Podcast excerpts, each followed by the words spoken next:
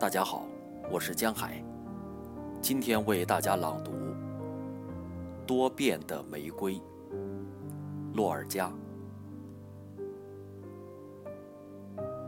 当它在清晨开放，红得像鲜血一样，露珠不敢碰它，害怕被它烧伤。它在中午开放，硬得像珊瑚一样。太阳靠近玻璃，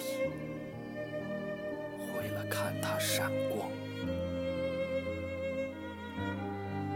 当鸟儿在枝头开始啼鸣歌唱，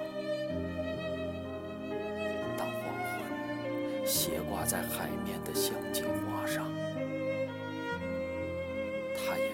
鲜艳洁白，像盐的面庞。